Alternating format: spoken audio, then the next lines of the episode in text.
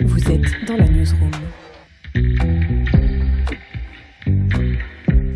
Bonjour, vous écoutez Newsroom, le podcast des invités de la rédaction d'Ouest France. Dans cet épisode, nous accueillons le réalisateur, écrivain et militant écologiste Cyril Dion, auteur avec l'actrice Mélanie Laurent du documentaire Demain qui avait reçu le César du meilleur doc en 2016.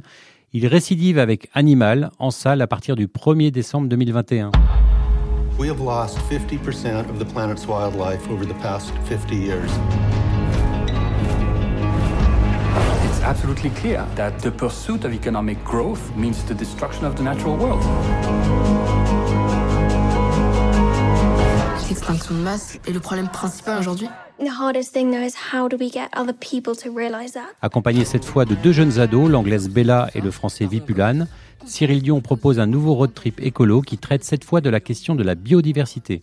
Après avoir dressé un constat plutôt alarmant de la destruction des espèces, il s'en va ensuite avec ses deux jeunes militants à travers le monde à la rencontre de différents acteurs, producteurs, scientifiques, lobbyistes politiques pour essayer de trouver des solutions. Un film qui dresse forcément un panorama un peu pessimiste, mais qui se veut pédagogue et surtout pas moralisateur. Il y a aussi des signes d'espoir et on va en discuter avec Cyril Dion. Et pour l'interroger, je suis accompagné de Yves Gourmelon, journaliste à la rédaction de Ouest France. Bonjour Yves. Bonjour Edouard. Bonjour Cyril Dion. Bonjour, Merci. Yves et Edouard. Merci d'accepter de répondre à quelques questions. Alors, euh, six ans après Demain, votre film documentaire qui avait obtenu un, un César, je le rappelle, vous sortez Animal le 1er décembre en, en salle.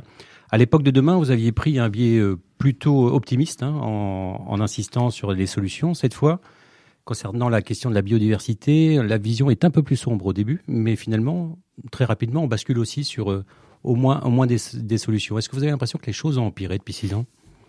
Mais c'est pas une impression, malheureusement. Quand on regarde les chiffres, que ce soit les, le rapport du GIEC qui vient de sortir, que ce soit les chiffres sur la biodiversité, c'est de pire en pire. Là, les climatologues pensent que la barre fatidique des 1,5 degrés qu'on ne devrait pas dépasser d'ici 2100, on va la dépasser entre 2030 et 2035, ce qui est dramatique. On voit déjà les conséquences du changement climatique. Là, depuis 2018, on a des étés qui sont de plus en plus terrifiants, à la fois avec des canicules, des incendies géants dans plein de parties du monde, qui ont aussi un impact sur la biodiversité d'ailleurs. En Australie, je crois que c'était en 2019, les incendies ont tué plus d'un milliard d'animaux. Sur le flanc de, la disparition des espèces, on est à un million d'espèces menacées. Euh, on a perdu 70% des populations d'animaux vertébrés depuis les années 70. C'est juste catastrophique. Donc, euh, oui. Il y a un chiffre qui marque hein, dans le film, si vous dites en 50 ans, 50% de la vie euh, sauvage a été détruite.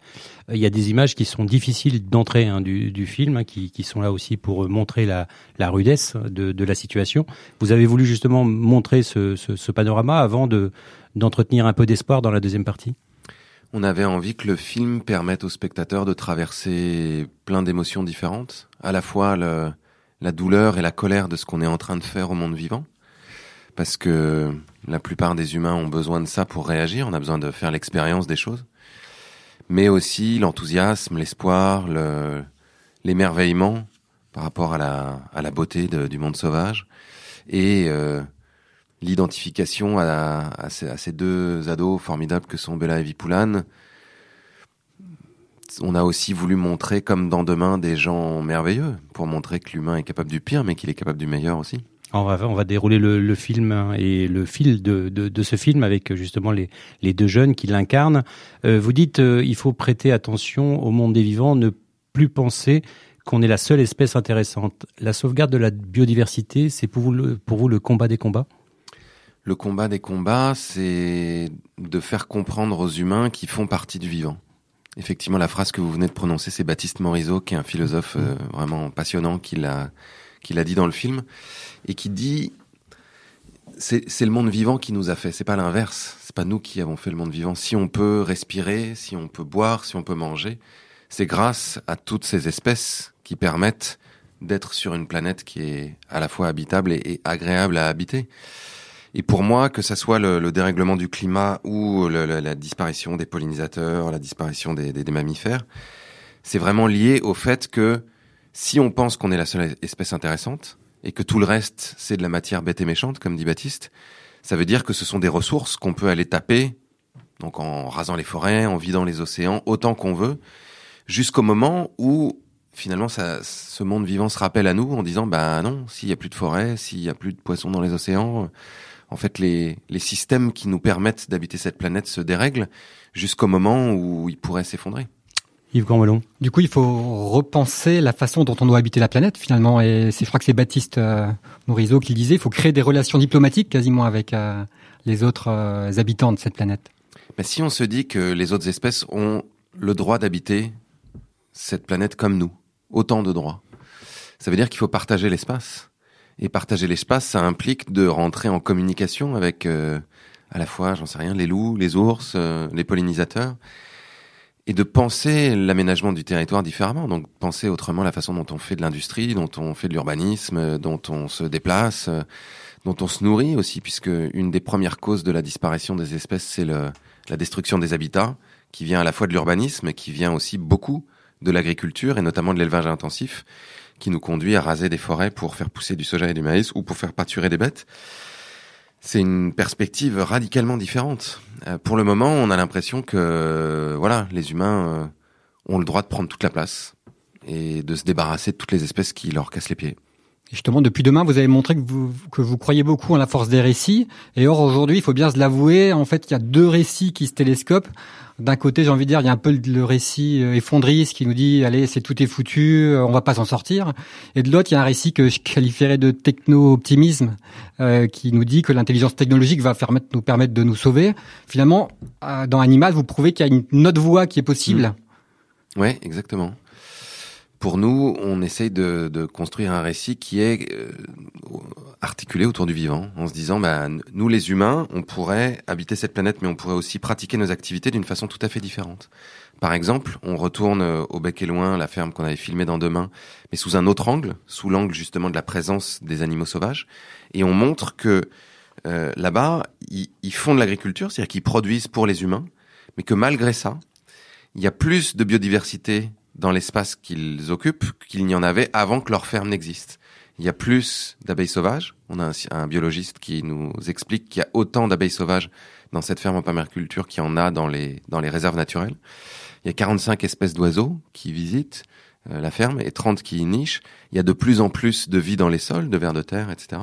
Il y a tout un tas d'écosystèmes qu'ils ont recréés, notamment des écosystèmes aquatiques, puisqu'ils ont une mare, donc ils ont des grenouilles, ils ont toute une vie aquatique à l'intérieur, ils ont des canards ce qui montre bien que les humains peuvent non seulement détruire moins, polluer moins, mais surtout jouer leur rôle dans le vivant, c'est-à-dire enrichir le vivant.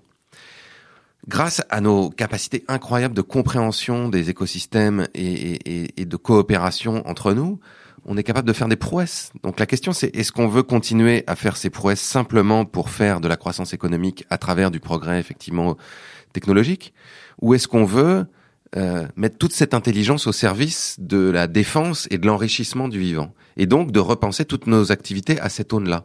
Et ça, c'est absolument passionnant. Juste pour euh, continuer brièvement sur ce point-là, on voit au milieu du film un économiste qui est qui s'appelle Éloi Laurent, qui est économiste à l'OFCE, qui enseigne à, Sciences Po et à Stanford, et qui nous dit pour, pour le moment, sur notre tableau de bord, nos indicateurs sont vraiment coincés sur la croissance économique, et particulièrement la croissance économique du PIB.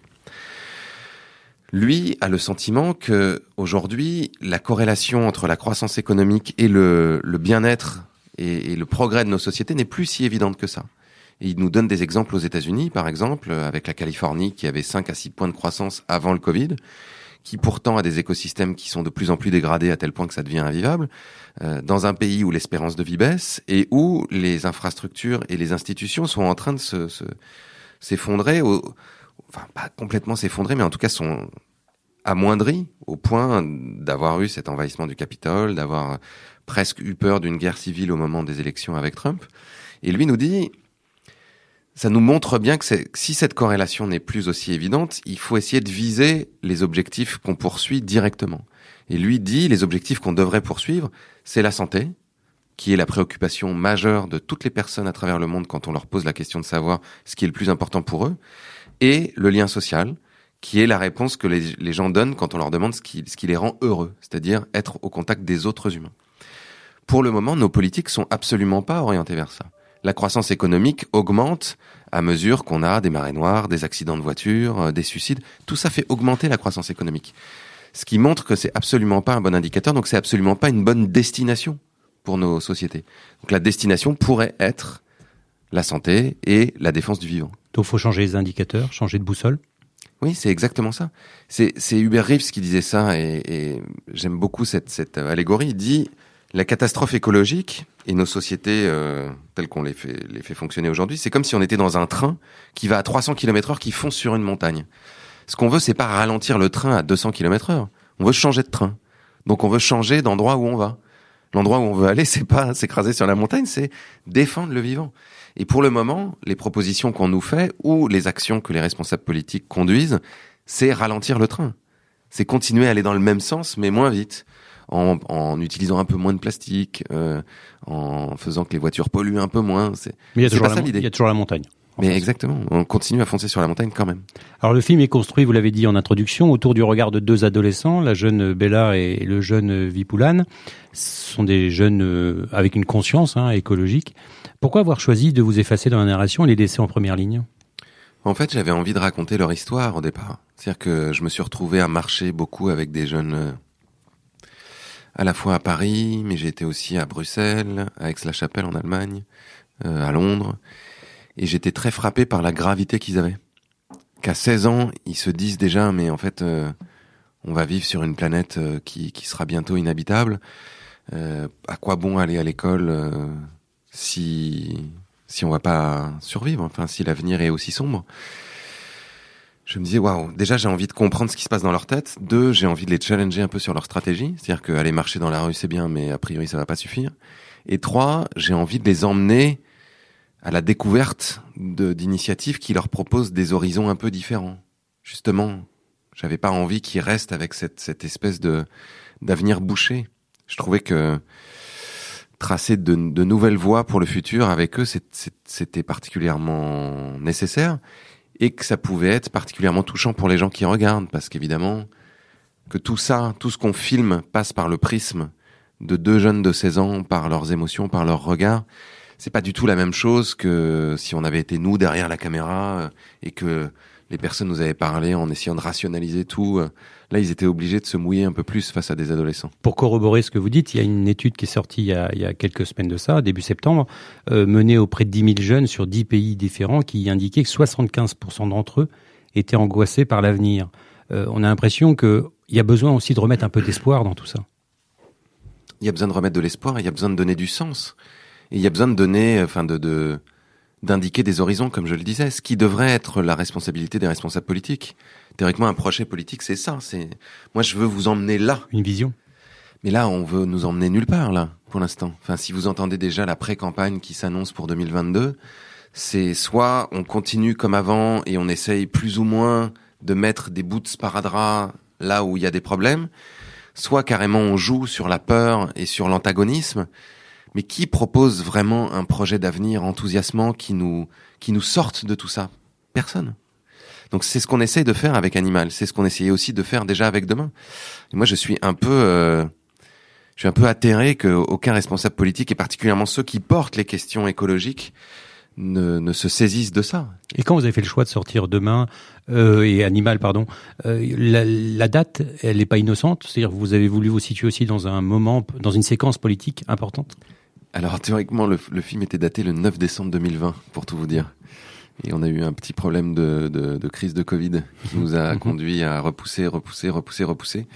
Donc euh, on a choisi d'être à la fin de l'année parce que il y a eu la, le sommet mondial de la nature à Marseille, qu'il va y avoir la COP 26 à Glasgow, qu'il va y avoir la COP biodiversité là au début de l'année 2022 en Chine, euh, et qu'on a envie de de participer à tout, enfin à toutes ces conversations qu'il va y avoir dans, dans, ces différents moments. Et puis évidemment, si ça peut avoir un impact sur les élections, on sera ravi. Mais euh, de toute façon, euh, c'est un sujet en continu. Yves. Animal, c'est aussi le, j'ai envie de dire, le film sur l'engagement d'une génération, puisque Vipoulane et Bella le, le symbolisent. Et on a l'impression que dans les questions d'environnement, beaucoup de gens parlent, mais peu agissent. Je crois que c'est d'ailleurs c'est Afro, Afrochat Bombay qui dit euh, aujourd'hui ça n'a pas de sens de, de parler si on n'agit pas à côté. Et c'est un peu le message que vous avez aussi envie de passer passer, c'est-à-dire que cette jeune génération, elle est en train de se lever pour pour nous secouer, nous euh, nous adultes. Oui, et puis on avait aussi envie de confronter la jeune génération au fait que aller marcher, euh, faire des, des posts sur Twitter ou Instagram, c'est bien, mais il faut mettre les deux mains dedans. C'est ce que leur dit cet avocat indien qui, lui, a, a réussi à embarquer des milliers de gens pour nettoyer la plage de Bombay. Ils ont ramassé plus de 12 000 tonnes de plastique euh, depuis 4 ans. On était à 9 000 au moment du film, mais là, ils en sont carrément à 12 000. Et, euh, il leur disait, mais euh, ok, c'est bien vos marges, vos pancartes, mais le plastique, il est là. Il va dans l'océan, il étouffe déjà les requins, les tortues, les baleines. Donc il faut le ramasser. Et lui disait, il y a tellement de gens qui parlent, qui parlent, qui parlent, ce qu'on est en train de faire maintenant. Il n'y a pas beaucoup de gens qui agissent. Donc euh, faites les deux. Et il disait à Vipoulane, euh, c'est bien que tu veuilles passer le message, mais quand tu fais quelque chose, tu passes le message. Et il- leur disait euh, de façon assez, enfin moi je trouve que c'est hyper drôle dans le film. Il leur dit les responsables politiques, ils devraient se lever plus tôt. De 6 à 8, ils vont faire des trucs sur le terrain, vont ramasser du plastique, vont ramasser des mégots, ils vont planter des arbres. Et après, ils peuvent revenir à leur bureau et parler. Parce que pour l'instant, c'est des mots vides de sens, parce qu'ils font rien. D'un autre côté, au début d'Animal, Vi- Vipoulane, il dit comprendre, c'est aussi important qu'agir, parce que on ne peut pas agir sans avoir compris, sinon on peut faire n'importe quoi ou, ou en tout cas au mauvais, au mauvais endroit. À votre avis, qu'est-ce que nous humains, on n'a pas bien compris, ou en tout cas qu'on a oublié au fil, euh, au fil des années? Ce qu'on n'a pas bien compris, c'est à quel point on est dépendant euh, et, et complètement euh, lié au, au- au reste du monde vivant. Là, par exemple, dans le film, on a un biologiste au Kenya qui est génial, qui s'appelle Dino Martins, qui nous explique à quoi servent les fourmis. Moi, j'avais aucune idée de ce à quoi les fourmis servaient. Il nous explique que, en fait, c'est elles qui vont ramasser tous les déchets végétaux, et particulièrement les graines, qui vont les séparer, les recycler et les disséminer. Et donc, c'est grâce à elles, notamment, que la végétation euh, peut être aussi euh, luxuriante euh, dans la savane où on est. Il nous dit c'est vraiment grâce aux, termites et aux fourmis. Et en, en blaguant, il dit à Vipoulane, est-ce que vous croyez que si nous, les humains, on disparaissait, les fourmis s'en rendraient compte? Et dit, bah non, je crois pas. Il dit, en revanche, si les fourmis disparaissaient, tout ce que vous voyez là disparaîtrait. On n'a aucune cons- conscience de ça. On n'a pas non plus conscience que c'est grâce aux pollinisateurs qu'il y a 30% de, de, la, nourriture qu'on consomme qui, qui peut exister. Et que pour qu'on ait un maximum de pollinisateurs différents, parce qu'il y a un biologiste là aussi qui nous explique que c'est ça le- l'enjeu, c'est pas de mettre des ruches partout. Nous dit sauver les abeilles en mettant des ruches partout, c'est comme si vous vouliez sauver les oiseaux en mettant des poulaillers partout. Dans les ruches, c'est une sorte d'abeille domestique. Ce dont on a besoin, c'est qu'il y ait une grande diversité, donc qu'il y ait un maximum d'abeilles différentes. Et pour ça, il faut qu'il y ait un maximum de plantes différentes, que le, paysage soit le plus hétérogène possible. Bon bah ça, c'est pareil, on n'en avait aucune conscience. Euh, de la même façon, qui sait que euh, 40% de l'oxygène qu'on respire vient des océans? Et que si les océans continuent à s'acidifier et à se vider de, le- de leur vie comme ça, non seulement ils pourront plus stocker le carbone, c'est le premier puits de carbone euh, qui nous aide à lutter contre le changement climatique, mais ils pourront plus non plus euh, émettre, enfin relâcher tout cet oxygène dont nous avons tant besoin. Bon, bah ça, ça c'est des choses euh, réelles, c'est-à-dire que la croissance économique, c'est une construction humaine, c'est un système dans lequel on a décidé de s'inscrire, qui qu'on peut changer, c'est-à-dire qu'on peut décider ensemble de s'organiser différemment. Ça, on peut pas le changer. La photosynthèse, euh, le, le, la production d'oxygène par le- le- les océans ou le rôle des insectes et des pollinisateurs, c'est on, on, on est complètement dépendant de ça. Donc si on ne connaît pas ces phénomènes et si on ne comprend pas pourquoi c'est un problème qui soit en érosion, bah, effectivement on peut pas agir de la bonne façon pour euh, résoudre cette crise. Alors, euh, on l'a dit, ce film, c'est des rencontres, c'est des gens qui, qui expliquent les choses. C'est aussi euh, des, des scènes assez poignantes. hein. Je pense à, ces éleveurs euh, que vous interrogez, l'éleveur de lapins ou celui avec avec ses, ses, vaches. Un paysan très attaché à, son bétail. Le message du film, c'est pas de convertir tout le monde au véganisme. hein, on est bien d'accord. Hein. C'est juste d'expliquer que parfois aussi, les éleveurs sont face à leur contradictions et leurs difficultés. Et je pense à cet éleveur de lapins euh, pris à la gorge par les coopératives. C'est facile pour personne. Ce qu'on a voulu, c'est faire un film qui était justement pas manichéen, qui était pas blanc ou noir. Et on a voulu confronter Bella et Vipoulane, qui sont tous les deux véganes, à des situations qui les remettent en question, qui les interrogent. Et puis on a voulu confronter un certain nombre de gens qu'on allait rencontrer à euh, la réalité de Bella et Vipoulane pour montrer que oui, effectivement, on n'a pas, personne n'a une solution. Enfin, s'il y a quelqu'un qui vient vous voir et qui dit j'ai tout compris, j'ai la vérité, j'ai la solution, euh, enfin, il mieux de vous enfuir en courant, c'est sûr. Là, on voit à la fois un éleveur intensif de lapins euh, qui nous explique qu'il gagne 350 euros par mois et qu'il est pris à la gorge et que s'il fait ça, c'est parce qu'on lui demande de produire beaucoup, le plus rapidement possible et le moins cher possible. Et que, ben voilà, si on lui demande ça, il n'y a pas vraiment d'autre solution. Donc c'est vraiment toute Il y a de la détresse dans son regard même. hein. Ouais, bah, complètement. C'est toute la société qui, qui doit se qui doit se poser la question de savoir si on veut manger de la viande tout le temps euh, à bas coût comme ça. Qui nous explique qu'il gagne pas sa vie, quoi. 350 euros par mois, c'est c'est indigent. Et donc il est euh, prisonnier des coopératives qui lui font des avances sur trésorerie et qui se remboursent sur les lots de lapin et donc qu'il qui l'endette de plus en plus. Et donc on mesure que c'est pas un problème simplement de personne, c'est pas juste euh, dire que c'est un salopard, c'est un problème de système dans lequel lui est pris. Après, effectivement, on va avoir un, un, be- un berger qui, euh, a des vaches dans le Jura et, et qui fond en larmes quand Bella lui demande ce que ça lui fait de, les envoyer à l'abattoir. Donc là aussi, on voit que c'est pas si simple. C'est pas parce que c'est des éleveurs euh, qu'ils aiment pas les animaux, au contraire. Euh, après, on va au bec et loin où euh, euh, Perrine, euh, l'une des deux agricultrices de la ferme, explique à Bella et Vipoulane que pour eux, pour faire l'agriculture qu'ils font, qui est une agriculture euh, sans pétrole, sans pesticides, avec un maximum de biodiversité, ils ont besoin des animaux. Donc ils ont besoin d'un peu d'élevage. Donc que ça vient questionner justement le véganisme de Bella et Vipoulane.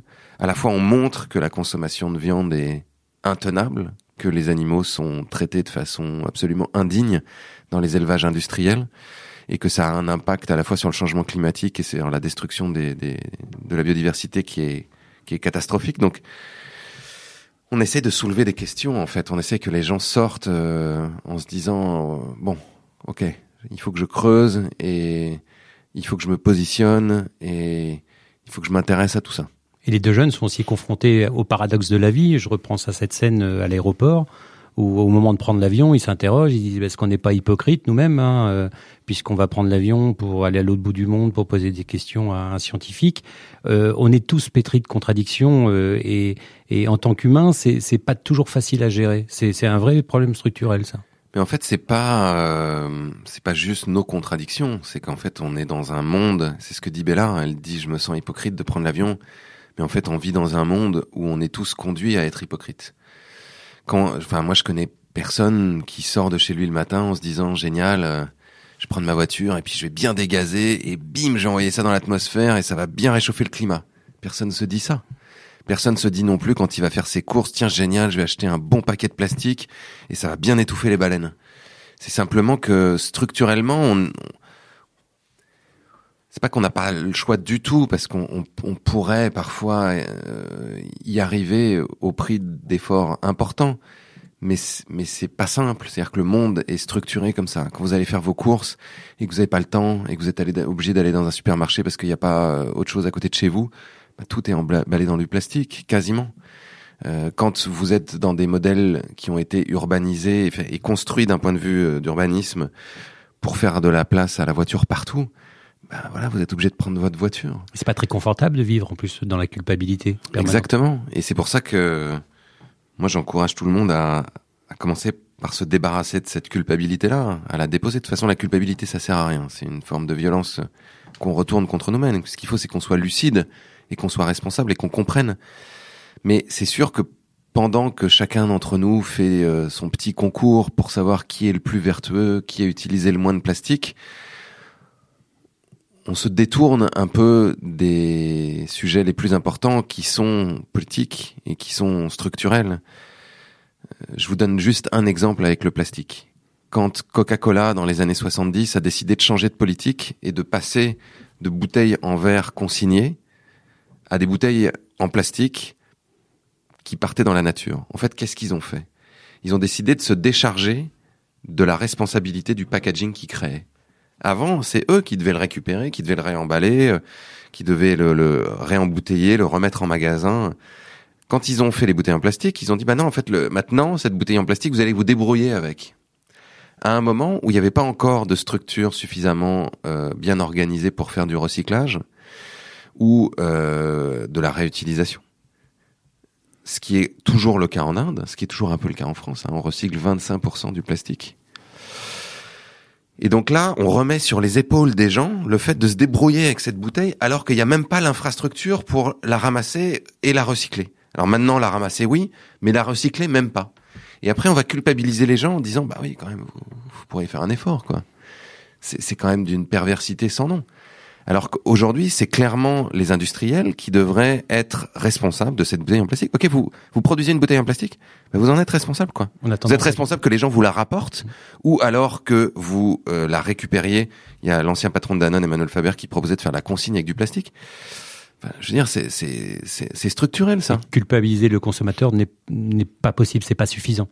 Mais c'est pas que c'est pas suffisant, c'est que c'est carrément pervers. C'est voué à l'échec. Non, mais c'est pervers. C'est-à-dire que c'est- remettre sur le dos des gens la responsabilité de quelque chose qui, encore une fois, a été structurellement organisé comme ça. C'est pas les gens qui ont décidé qu'il y ait du plastique partout sur les rayons. C'est pas vrai. C'est pas les Indiens là qu'on a filmés qui ont du plastique partout, qui ont décidé que tout d'un coup euh, il y aurait pas de poubelle chez eux, mais qu'il faudrait qu'ils achètent euh, du shampoing ou euh, de l'eau en bouteille parce qu'il n'y a pas d'eau courante euh, dans des bouteilles en plastique. Yves Cormelon. Il y a une phrase qui est importante dans Animal, c'est agir, c'est relayer. Et Est-ce que vous avez le sentiment qu'on parle pas encore assez de d'environnement ou de ces questions-là? Non, ce, qui, ce, que, ce que dit Afro, c'est le contraire. C'est que pour, pour relayer, il faut agir. C'est-à-dire que il- c'est l'action qui est la plus, la plus puissante en termes de message qui peut être relayée. C'est-à-dire que simplement parler, ça suffit pas. Et c'est sans doute pour ça qu'on a beau parler, parler, parler, parler, ça ne, ça n'a pas euh, autant d'impact qu'on le voudrait. Il faut que les gens s'y mettent, quoi. Partout où ils vivent. Et, et en s'y mettant, en fait, ça engage une espèce de mouvement. C'est, encore une fois, l'action individuelle ou l'action collective sur les territoires, c'est pas simplement pour l'impact que ça a, puisque comme on vient de le dire, c'est un impact qui est minime par rapport à l'impact structurel qu'on peut avoir. Ce qui est important, c'est que ça engage des conversations, un changement culturel, et que petit à petit, ça, ça fait qu'un mouvement se lève, qu'un mouvement se met à refuser de, de, de continuer à acheter les mêmes saloperies, d'aller travailler dans les mêmes entreprises, de voter pour les mêmes personnes.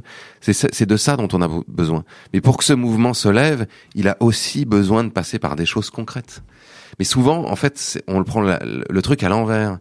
On dit ah oui, bah, pour résoudre le problème, il faut faire des petits gestes. Non, il faut faire des petits gestes, enfin des petits ou des grands gestes pour créer un mouvement qui ensuite aura un impact culturel et structurel.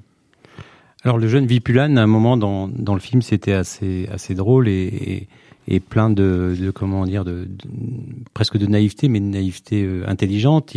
À propos de l'extinction de masse des espèces face aux scientifiques à Stanford, il lui dit mais vous n'êtes pas complètement désespéré de voir toutes ces études horribles? J'ai envie de vous poser la même question. Vous n'êtes pas un peu désespéré euh, à force de travailler depuis plusieurs années sur ces questions? Ben moi, j'aime beaucoup la réponse que, que Tony euh, le, scientifique de Stanford, leur donne. Il dit euh, Moi, je préfère me concentrer sur ce que je peux faire plutôt que sur ce que je ne peux pas faire. Ce qui, pour moi, est une phrase quasi bouddhiste, c'est-à-dire, euh, effectivement, si on regarde tout le temps l'énorme problème et qu'on se, on se fait croire que nous-mêmes, on doit le résoudre, c'est jamais suffisant et c'est profondément désespérant. Parce que ce qu'on fait nous à notre échelle ne sera jamais assez pour résoudre ce problème. En revanche, si on choisit de se concentrer sur ce qu'on peut faire et sur ce qu'on aime faire, c'est-à-dire sur ce qui participe à nous, à nous donner envie de nous lever le matin, à nous passionner, euh, ben là on retrouve de l'énergie. Parce que c'est gratifiant. Moi, ce que je fais, c'est c'est super. Moi, je vais dans là, j'aime beaucoup faire des films, j'aime beaucoup écrire des livres ou écrire de la poésie ou et j'aime beaucoup aller dans les salles pour voir la réaction des gens, voir dans leurs yeux que ce qu'on a fait a pu leur parvenir, voir que ça a un impact aussi sur euh, la façon dont ils vont vivre après. Tout ça me redonne de l'énergie et je me, et je me, je me concentre là-dessus. Si je me concentre effectivement que sur les, sur les grands chiffres, euh, bah, autant se jeter dans le canal tout de suite, quoi. Yves Puis il y a des signes d'espoir quand même quand, quand je veux dire, des gens qui se battent et qui donnent vraiment envie d'y croire. Quand on regarde euh, dans votre film Jane Goodall, Goodall qui dit euh, que elle, je crois qu'elle a dit euh, la capacité de résilience de la nature est ma raison d'espérer. Et je voulais savoir moi quelle était votre raison vraiment d'espérer, Cyril? Ma raison d'espérer, c'est que le, la vie reprend toujours le dessus, même dans les situations les plus terribles. Donc, euh, j'espère vraiment qu'il y a un maximum de gens qui vont se réveiller dès maintenant. Mais quoi qu'il arrive, de toute façon, ce mouvement se lèvera euh, un jour ou l'autre. Ce que je crains, c'est qu'il se lève au moment où la situation sera suffisamment dramatique pour qu'il n'y ait plus le choix. Et à ce moment-là, notre marge de manœuvre sera réduite. Mais c'est sûr que ça se produira. Le mouvement climatique va devenir le plus grand mouvement du 21e siècle. C'est inéluctable. Au fur et à mesure que les, conséquences du changement climatique vont devenir plus grandes, ceux qui en seront les premières victimes vont se révolter et vont entraîner les autres.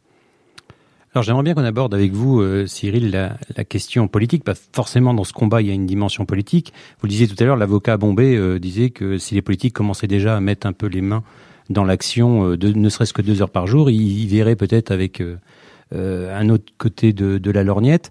vous saluez aussi l'action dans, dans, dans, ce film des, des femmes en responsabilité dans, dans, dans plusieurs pays. Est-ce qu'elles ont pris une avance sur ces, sur ces questions, à votre avis? C'est pas juste le fait que ce soit des femmes, parce que on a connu des femmes. Enfin, je pense à Margaret Thatcher, ou, qui n'est mmh. pas une politique par, particulièrement euh, écolo, ni écolo ni sociale. c'est des femmes jeunes dans des petits pays qui ont une haute qualité démocratique. Pour moi, c'est la conjonction de l'ensemble de ces facteurs qui fait que euh, euh, leurs initiatives sont très intéressantes.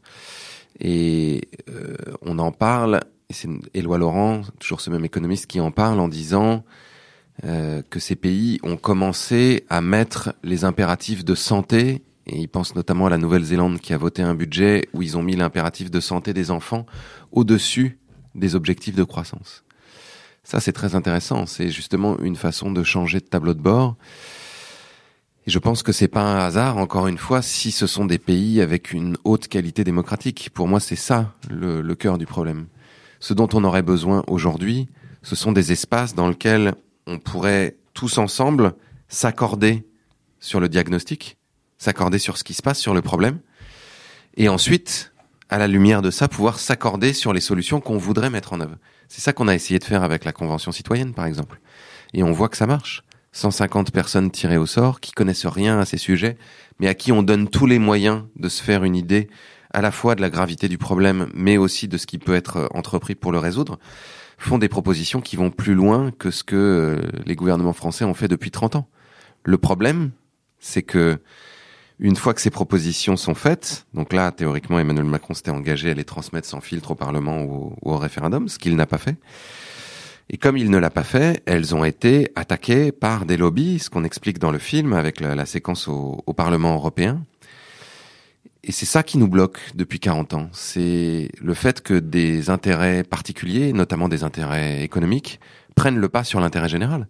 Là, on a vu il y a quelques jours cette enquête qui a été faite par des chercheurs du CNRS sur Total et sur Elf, euh, et sur la façon dont ils ont semé le doute pendant des années sur la réalité du changement climatique pour éviter que des mesures soient prises. BP a fait la même chose, Exxon, Shell ont fait la même chose. Ça nous a fait perdre 40 ans, cette affaire. Ça a été la même chose avec l'industrie du tabac, ça a été la même chose avec l'industrie agroalimentaire, avec l'industrie chimique, et ça continue à être le cas. Dans le film, on explique que 10% des lobbyistes à Bruxelles sont des lobbyistes d'intérêt général, donc des ONG, c'est-à-dire des gens qui ne le font pas pour leur propre intérêt, pour gagner de l'argent, qui le font pour euh, pour l'intérêt général, et que 90% c'est des gens qui sont payés par des cabinets d'influence pour orienter les lois. Et pour en avoir parlé avec des, des, des, spécialistes de la démocratie, je pense notamment à une femme qui s'appelle Hélène Landmore, qui est professeure à Yale de sciences politiques et qui, elle, euh, a fait une sorte de, de oui, d'inventaire de toutes les recherches scientifiques qui ont été faites sur le sujet. Elle me dit, mais ce que je lui posais la question, je dis pourquoi nos démocraties ont tellement de mal à se saisir de la question climatique? Elle me disait, bah, parce que ce sont pas vraiment des démocraties, ce sont plutôt des oligarchies ou des plutocraties, c'est-à-dire des endroits où l'élite économique a beaucoup plus d'influence sur les décisions publiques que la population elle-même. Et quand on voit euh, la séquence politique qui s'ouvre en France, on peut pas dire que ces questions-là euh, soient au centre des préoccupations des, des candidats aux futurs candidats. Ça vous inquiète beaucoup, ça? Oui, ça m'inquiète. Mais ce qui m'inquiète aussi, c'est qu'on est en train de refaire la même chose que d'habitude. C'est-à-dire que c'est... Euh... Je sais plus qui disait ça, mais c'est un concours de petits chevaux, quoi, les élections présidentielles. En fait, ce qui nous intéresse, c'est savoir qui va gagner. C'est pas savoir ce qu'ils vont faire. Et ça, c'est tragique. On a réduit la démocratie au vote, mais la démocratie, c'est pas que le vote. La démocratie, ça devrait être en continu. Et pour moi, ce qui serait vraiment indispensable aujourd'hui, c'est de parler de ça, de parler de, la qualité démocratique dans notre pays, d'avoir des candidats qui proposent des modifications institutionnelles, d'intégrer des choses comme un référendum d'initiative citoyenne euh, délibératif, de pouvoir euh, finalement tout au long du mandat créer une sorte de démocratie en continu. Or là, c'est pas c'est pas ce qui se produit. On parle pas non plus du fait que les, les élections sont de plus en plus orientées par euh, ce qui se passe sur les réseaux sociaux. On l'a vu avec l'élection de Trump, on le voit avec euh, le scandale de Cambridge Analytica.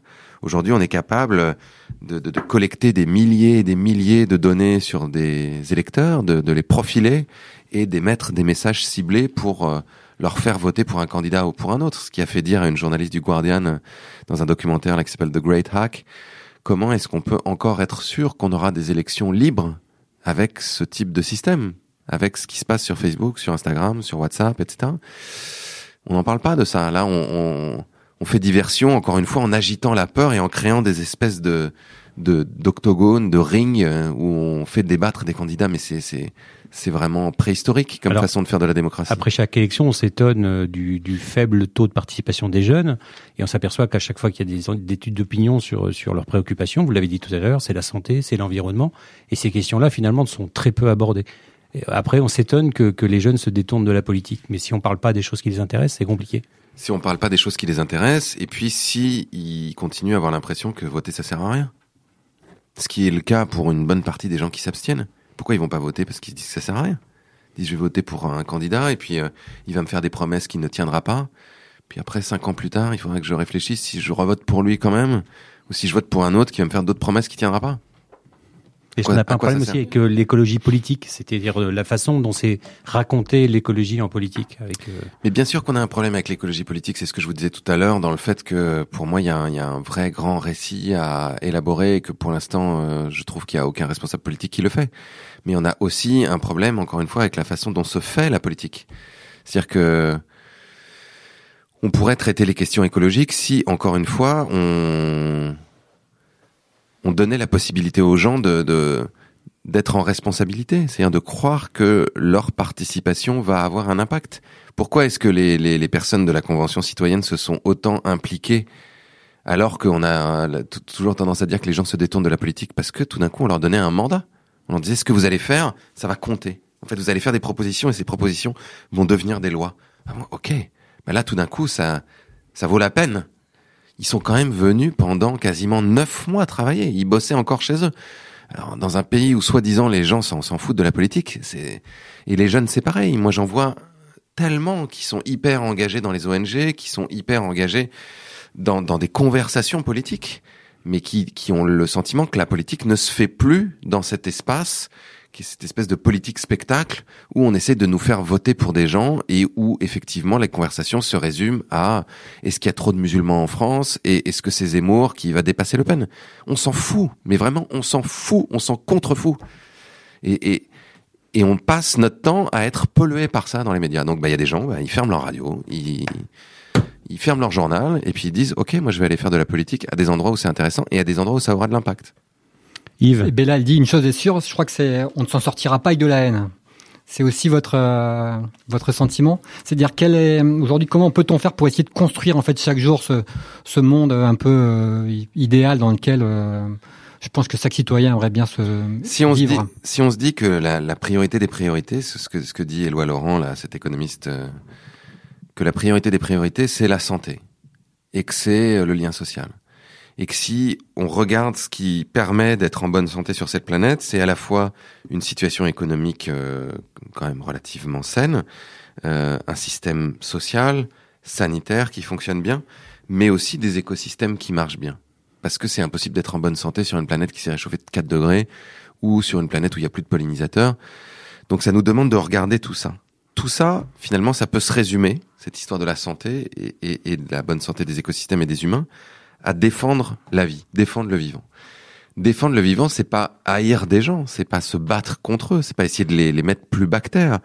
C'est justement trouver les ressorts qui permettent à chaque humain sur cette planète non seulement de pouvoir vivre en bonne santé, mais de pouvoir s'épanouir, de pouvoir trouver du sens. C'est ça le but pour moi de notre présence ici. Et donc chacun d'entre nous peut se poser la question de com- comment on peut faire ça chaque jour. Comment est-ce que ce que je vais faire chaque jour va défendre un peu plus le vivant, le, vivant en moi, le vivant chez d'autres gens, c'est tous les gens qui se préoccupent justement de du système social, du système sanitaire, du système euh, alimentaire, euh, de la justice, euh, de l'égalité, euh, mais aussi de, de, de l'écologie. Et ça, c'est passionnant de se dire que notre vie, et à la fois notre vie personnelle et professionnelle, peut avoir cet objectif-là. C'est quand même plus passionnant que se dire bon bah voilà, je vais bosser parce que je suis obligé pour avoir un salaire à la fin du mois et et je pourrais souffler un peu quand je serai en vacances ou, euh, ou le week-end. C'est quand même pas pour ça qu'on est sur cette planète. Alors on, est, on reste dans l'actualité. Il y a un grand rendez-vous politique qui va commencer en fin de semaine avec la COP à, à Glasgow. Qu'est-ce que vous en attendiez? Est-ce que vous en attendez encore quelque chose de ces grands raouts? Bah oui, on en attend que on en attend que les responsables politiques prennent des engagements contraignants à, court et moyen terme.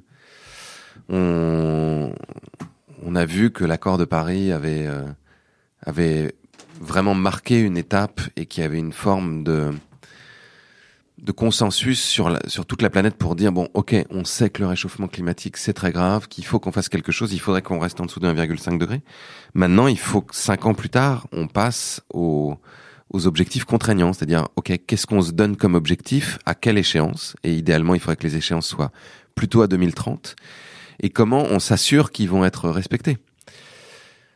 Tout ça nous permet ensuite, nous, société civile, de s'appuyer sur ces objectifs. C'est ce qu'on a fait euh, dernièrement en France, quand on a attaqué l'État en justice pour inaction face au changement climatique.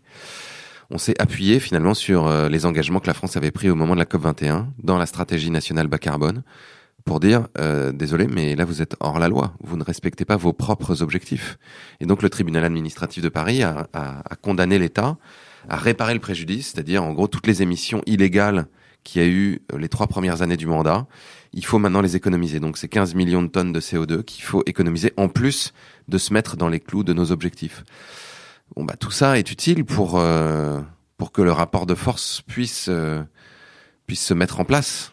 Et on sait bien que pour le moment le rapport de force est plutôt dans le va plutôt dans le sens des entreprises que de celui des des citoyens. Mais on parle pas beaucoup de biodiversité dans ces rendez-vous.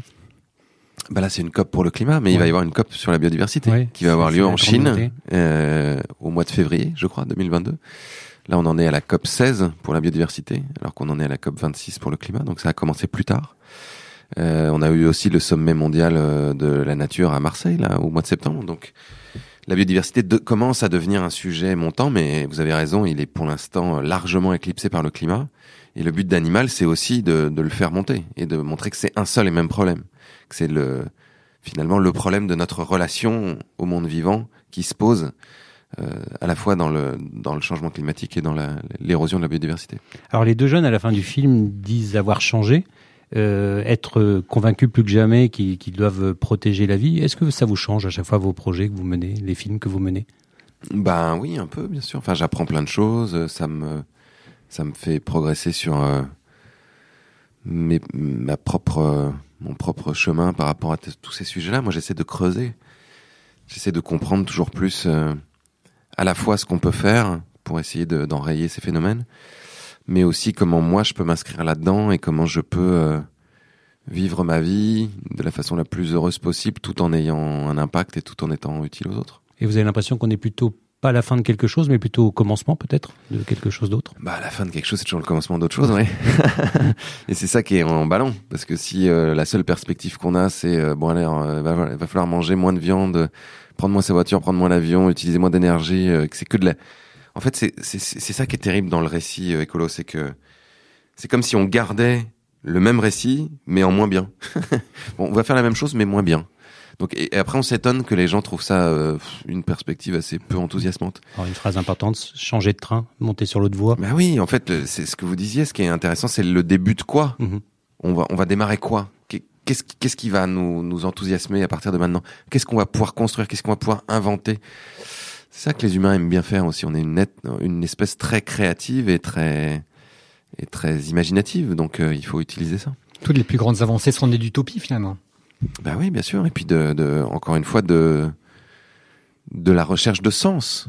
Ce qui est le plus fort chez les humains, encore plus fort que, que l'appétit euh, consumériste, c'est justement de trouver du sens, de se dire qu'est-ce qu'on fait là? À quoi on sert? Pourquoi on est sur cette planète? Qu'est-ce qui peut nous rendre heureux?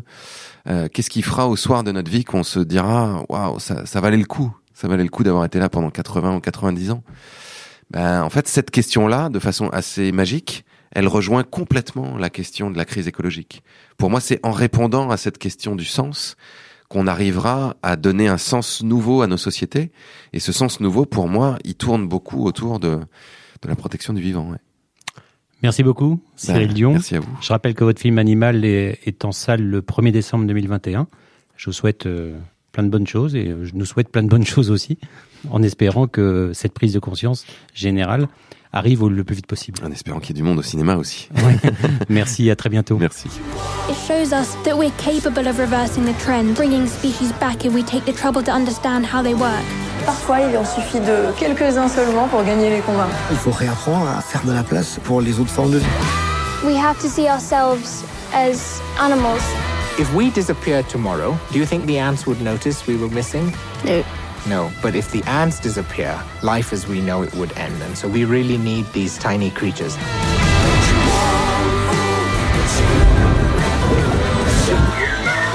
We are feeling that we're separate from the rest of the natural world, but we're not. Newsroom. Retrouvez cet épisode ainsi que nos autres productions sur le mur des podcasts et aussi sur notre application Ouest France. N'hésitez pas à nous mettre 5 étoiles si vous avez aimé ce programme.